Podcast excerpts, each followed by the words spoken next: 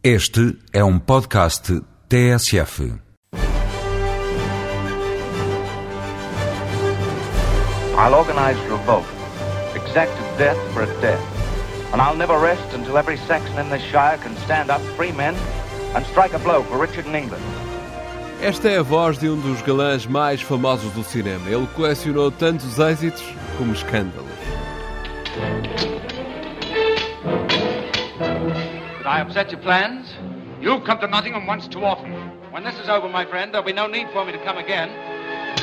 O filme é As Aventuras de Robin dos Bosques, um êxito da Warner, onde foi usado o sistema Technicolor pela primeira vez. Daí os fatos tão coloridos, a fazerem lembrar mais um disfarce de carnaval do que o rigor de guarda-roupa.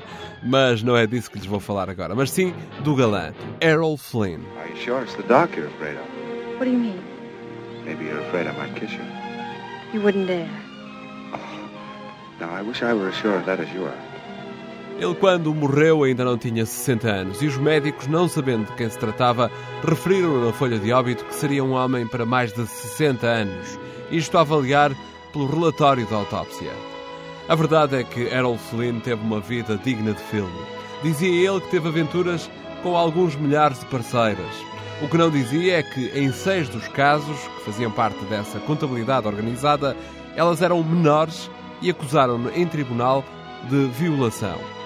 O ator tinha os melhores advogados de Hollywood a trabalhar com ele. Conseguiu ilibar-se na maior parte dos processos, mas em dois deles alimentou a imprensa americana durante meses com pormenores descritivos dos casos em que as supostas vítimas referiam todos os requintes do acontecimento.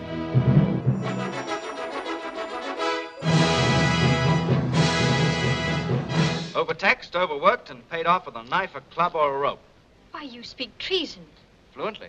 I advise you to curb that wagging tongue of yours. It's a habit I've never formed, Your Grace. You know, we Saxons aren't going to put up with these oppressions much longer. You're not. Errol Flynn foi detido em 1942, em junho de 42, e saiu em liberdade depois de pagar uma pesada fiança. Mas mesmo assim, ele continuou as aventuras. Rezam as crónicas que o que lhe valeu depois em tribunal foram os seus dotes de encantamento junto das mulheres. É que o júri no tribunal, eram 12 elementos, tinha nove mulheres que depois de o ouvirem nas alegações finais, não hesitaram em o declarar inocente. O voto unânime das mulheres, rejeitado pelos elementos masculinos desse júri. Da fama de violador é que ele já não se livrou. A outra face do Robin dos Bosques. Sir Robin, this is the Lady Marian Fitzwater. I hope my lady had a pleasant journey from London.